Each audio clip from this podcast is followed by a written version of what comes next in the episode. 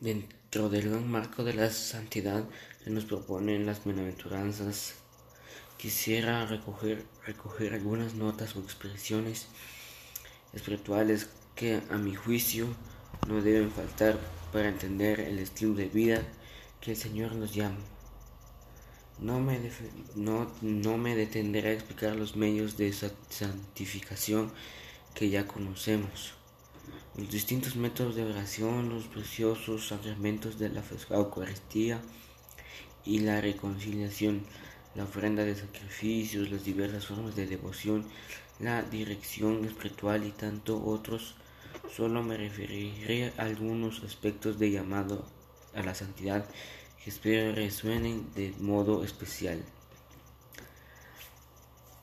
Estas notas que quiero destacar no son todas las que puedo conformar un modelo de santidad.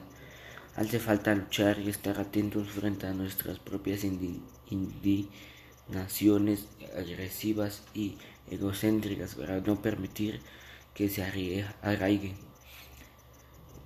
Cuando hay circunstancias que nos abruman, siempre podemos recurrir al ancla de la súplica que nos lleva a quedar de nuevo en las manos de Dios y junto a la fuerte fuente de paz. No me refiero a, las situaciones crudas del martirio, sino a las humillaciones cotidianas de aquellos que callan para salvar a su familia o evitan hablar bien de sí mismos y prefieren exaltar a otros en lugar de gloriarse.